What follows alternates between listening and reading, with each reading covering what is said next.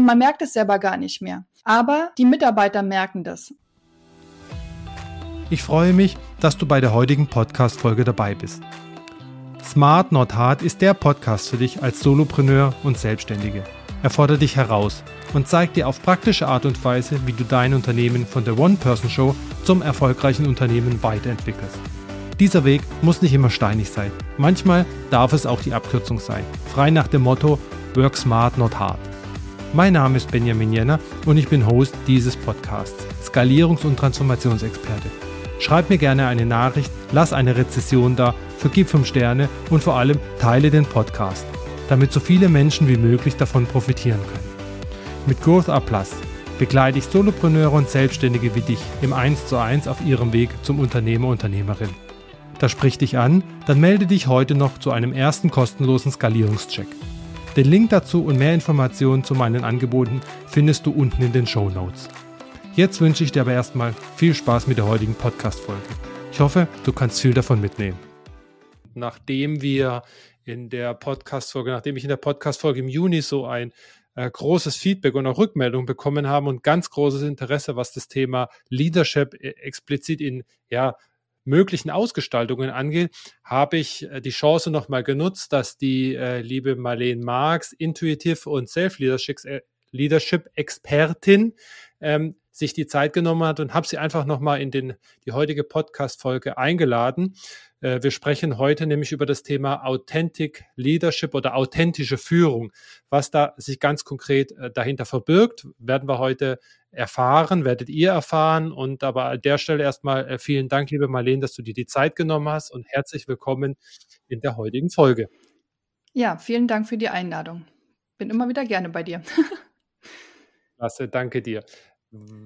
Nachdem wir letztes Mal sehr stark über das Thema Leadership, was der Unterschied zum Management auch ist und warum es wichtig ist, dass man beide Rollen einnimmt, gesprochen haben, ähm, habe ich sehr viele Rückmeldungen anbekommen, äh, was äh, ja durchaus viel verschiedene Buzzwörter bei Leadership angeht. Da gibt es ja verschiedene Facetten.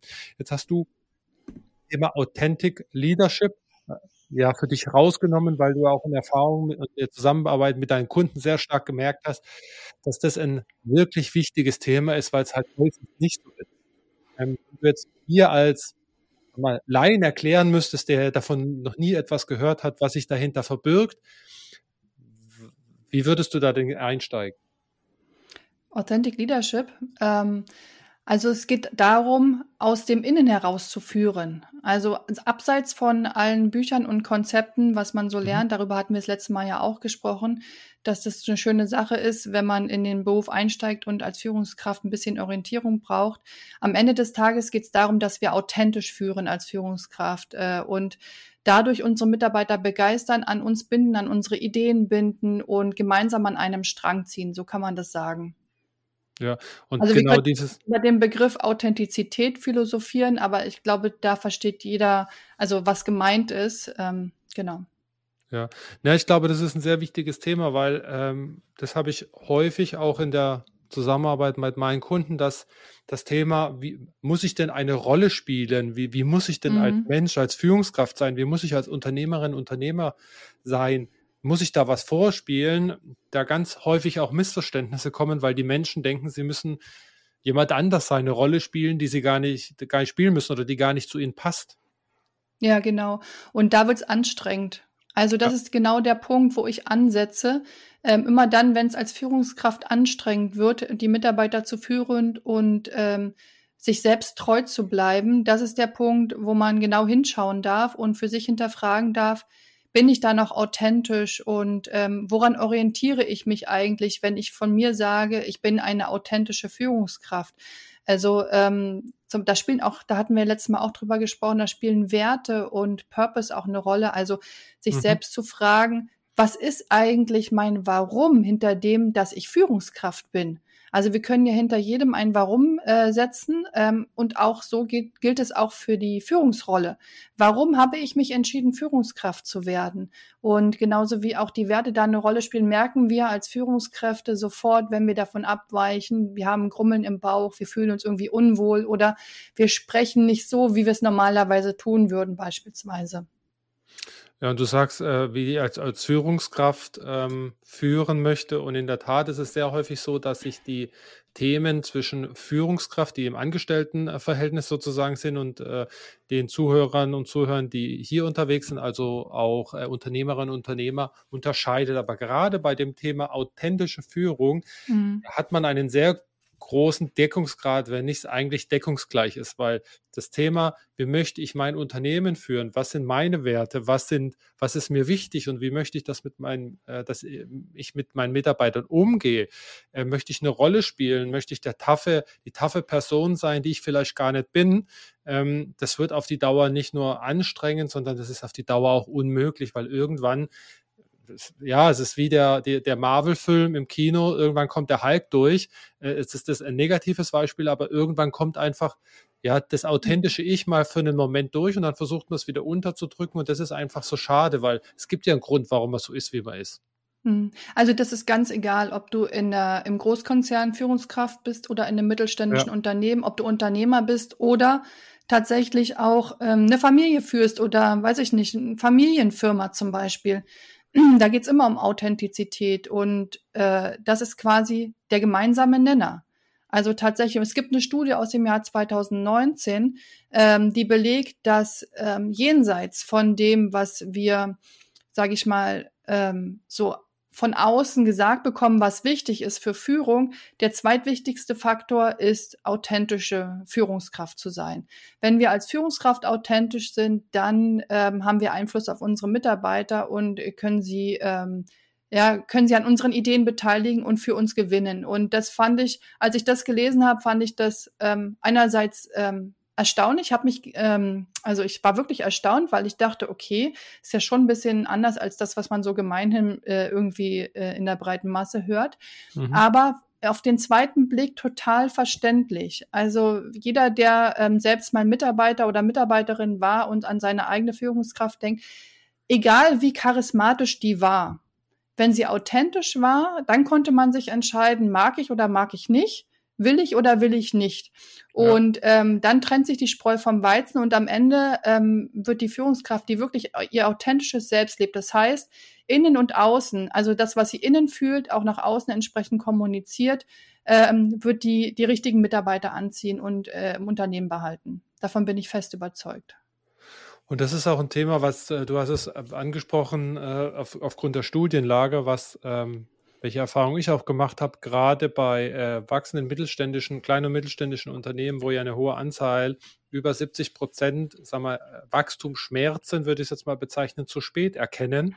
Und ein wesentlicher Punkt der Tatsache ist, kann auch sein, ähm, dass man sich so auf andere Sachen konzentriert. Und da kann auch das Thema Führung, Mitarbeiterführung eine wesentliche Rolle spielen, dass man einfach ein Führungsstil für sich erkannt hat oder vielleicht aus der Vergangenheit, wenn man vorher in einer Angestellten-Situation war, über die Jahre einen Führungsstil miterlebt hat, der eigentlich gar nicht so einem selber entspricht, aber den man eins zu eins dann überträgt, ohne sich dann hinzufragen, ist es wirklich das, wie ich es umgehen möchte. Und durch dieses, durch diese ungemeine, und das darf man nicht unterschätzen, durch diese ungemeine ja, Stärke beziehungsweise den Aufwand, den man in dem Zusammenhang hat, dieses Bild aufrechtzuerhalten, würde ich jetzt mal sagen, wenn man jetzt nicht authentisch führt, also das Gegenteil, das braucht ungemein Kraft, Konzentration und ähm, ja, Aufmerksamkeit, absolut. Ah ja, und das ist ein wichtiges Thema, was du ansprichst. Es kann natürlich auch sein, dass man so lange in der Führungsaufgabe war und jetzt vielleicht in einem eigenen Unternehmen unterwegs ist, mhm. dass man sich etwas angewöhnt hat, wo man gar nicht mehr merkt, dass man unauthentisch ist, weil das schon, diese Unauthentizität ist schon zu einem selbst geworden. Das heißt, man zum Beispiel im Mitarbeitergespräch, man geht immer auf eine bestimmte Art und Weise vor. Man ja. wird plötzlich förmlich, wo man vorher irgendwie im Alltag normal ähm, eher locker mit den Mitarbeitern umgeht. Ähm, und man merkt es selber gar nicht mehr. Aber die Mitarbeiter merken das. Also wir verändern uns ja, wir verändern uns ja ständig weiter. Das heißt, ein wichtiger Punkt für authentische Führung ist auch die persönliche Weiterentwicklung. Ja. Wir sprachen das letzte Mal über ähm, Selbstführung. Und das ist für mich eine wichtige Basis, ähm, sich selber zu hinterfragen, immer wieder zu hinterfragen, um genau solchen Dingen auch auf die Schliche zu kommen. Weil was passiert dann, wenn wir das nicht machen? Wir verstehen unsere Mitarbeiter nicht mehr, unsere Mitarbeiter verstehen uns nicht mehr, die Ergebnisse bleiben aus, wir müssen viel mehr machen, wir kommen nicht dazu zu delegieren, wir denken immer, wir müssen alles selber machen und so weiter und so fort. Das kann alles äh, ein Symptom sein für unauthentische Führung. Da gibt es sicherlich noch ganz viele andere Faktoren, aber ne, also an dieser Stelle sei einfach mal darauf hingewiesen, sich an der Stelle vielleicht auch mal selbst zu hinterfragen. Und es ist so unglaublich wichtig, sich zu hinterfragen und ähm ich merke das an meiner, an meiner Tochter, wie sie sich schon, äh, das sind Kleinigkeiten, die Haar, sie will sich die Haare, äh, macht sich immer die Haare hinter die Ohren. Und ich habe so ein bisschen darauf hingewiesen, aber die merkt das gar nicht, weil es so sich über die Tage, und die ist noch äh, relativ jungen Alters, aber über die Tage einfach so eingeschlichen hat. Und genauso könnt ihr das ähm, eigentlich auf jeden anderen Sachverhalt übertragen, weil sich automatisch, du hast etwas, du siehst etwas, ob das jetzt sozusagen in deinen vorigen Führungsaufgaben sind, ob das äh, bei deinen vorigen Führungskräften war, in welcher Konstellation auch immer, adaptierst es für dich, nimmst es an, ohne zu hinterfragen, gehört es wirklich zu dir oder ist es so, wie du, wie du damit umgehen möchtest, so wie du gesagt hast, Marlene? Und dann schleicht sich's ein. Deswegen ist es so unglaublich wichtig, sich regelmäßig da zu hinterfragen und damit zu arbeiten, statt es einfach zu akzeptieren, wie es ist. Genau, und der andere Punkt ist, ähm, sich trotzdem auch in den Führungsthemen weiterzuentwickeln. Also das eine ist, sich um sich selbst zu kümmern, sich selbst zu hinterfragen, Selbstreflexion. Das andere ja. ist, trotzdem up-to-date zu bleiben, was gerade an Führungsthemen aktuell ist. Und dann aber für sich, aus sich selbst heraus entscheiden, möchte ich das so annehmen, möchte ich das umsetzen oder nicht. Und das ist total legitim. Auch Teile zum Beispiel, wenn wir jetzt an die, die agile Führung denken, ähm, mhm. oder transformationale Führung, trans ja, du weißt, was ich meine, ja, ähm, sich die Sachen rauszupicken, die zu einem passen, ja, und nicht einfach ähm, Schema XY, nur weil es gerade um Vogue ist, ähm, umzusetzen. Also das finde ich, das gehört auch zur Authentizität. Ähm, also mein Plädoyer ist auf sich auf diesem Gebiet auf jeden Fall auch ähm, weiterzubilden und vielleicht auch wie Seminare, Kurse, Bücher zu lesen oder irgendwie so in solchen Sachen teilzunehmen. Ja, das Thema authentische Führung, äh, Authentic Leadership, weil äh, Leadership ist ja am Ende Führung, aber deutlich weiter, ja, weiter begriffen, weiter gezogen, weil es sehr stark auf die Menschenzentrierung, auf den äh, Fokus auf mhm. den Menschen eigentlich hat. Das ist immer, wenn mich jemand fragt, was der Unterschied zwischen äh, Management und Leadership, da gibt es ganz, ganz viele Definitionen, aber aus meiner Sicht ist das Management sehr aufgaben- und sachorientiert, den Betrieb am Laufen lassen, äh, am Halten und das Leadership ist, das, das ist die, die menschliche Komponente äh, dabei. Menschenzentrierung. Hm.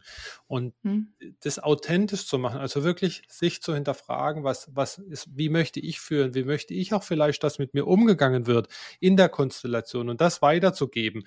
Das ist eine Frage beispielsweise, mit der ich sehr gern arbeite, wenn an mich die Frage herangetragen wird, wie, wie, wie soll ich denn jetzt zukünftig auftreten? Wie soll ich das Thema Führung für mich gestalten? Ist immer die erste Frage, mit der ich mit meinen Kunden arbeite, wie möchtest du denn? Mal mhm. angenommen, du bist in der Rolle des Mitarbeitenden. Wie möchtest du denn, dass mit dir umgegangen wird? Wie möchtest du denn geführt werden? Ja, und das beste Beispiel ist dafür zum Beispiel, wenn man so bestimmte Rollenbilder vor Augen hat. Also die Führungskraft äh, im, im, mittelständischen Unternehmen oder der Unternehmer im mittelständischen Unternehmen, der ganz oben sitzt, er muss immer Anzug und Krawatte tragen zum Beispiel. Es gibt mhm. ja solche Branchen, wo das so üblich ist. Und auch heute noch sich, im Jahr 2022. Ja, ja, es fühlt sich aber für einen selbst äh, äh, total unauthentisch an. Ähm, dann darf man sich die Frage stellen, warum bin ich der Meinung, dass ich das jetzt so und so tun muss? Ja, also da kommt man sich dann auch selbst auf die Schliche. Und manchmal fängt es mit so Äußerlichkeiten tatsächlich an. Und die wirklich, wenn man jetzt mal sich umschaut in der Weltwirtschaft, die wirklich erfolgreichen Unternehmer und Unternehmerinnen, die kleiden sich auch authentisch.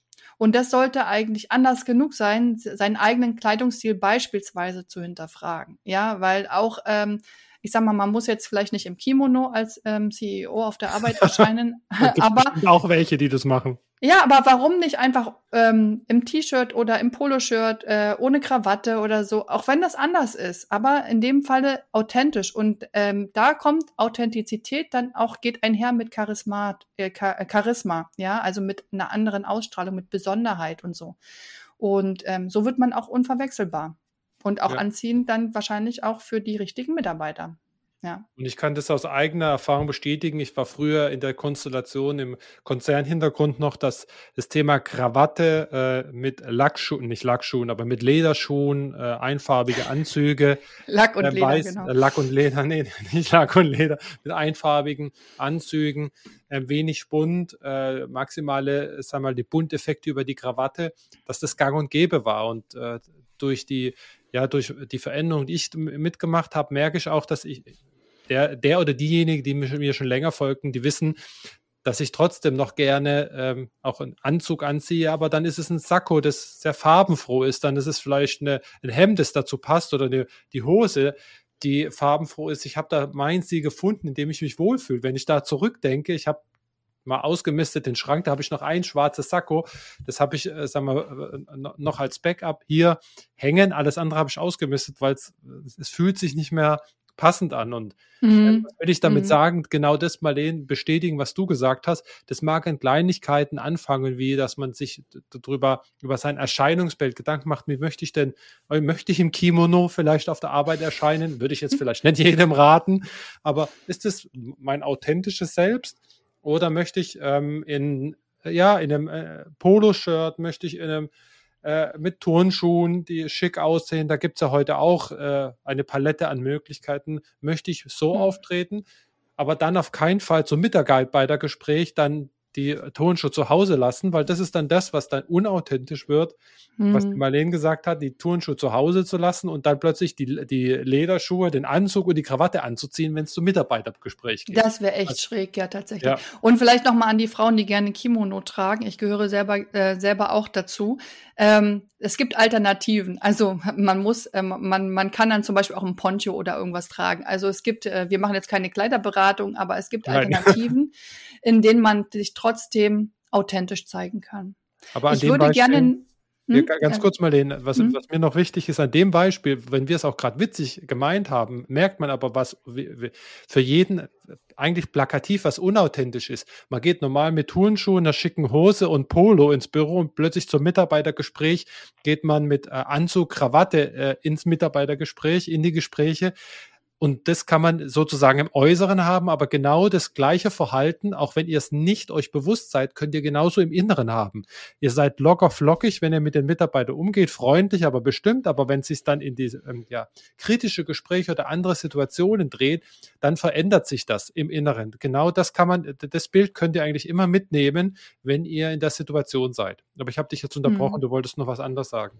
Ja, ich wollte, äh, ich wollte noch mal ergänzen, also um, dass die Zuhörer auch was mitnehmen können ähm, an harten Fakten. Ja, es gibt jemanden, der hat sich mit dem Thema sehr intensiv beschäftigt. Das ist der ehemalige Harvard-Professor Bill George und der hat fünf Punkte herausgearbeitet, die für, herausgearbeitet, die für authentische Führung wichtig sind. Das ist mhm. zum einen Purpose und Werte, das hatten wir schon. Zum anderen ist es Beziehungsaufbau und Beziehungspflege.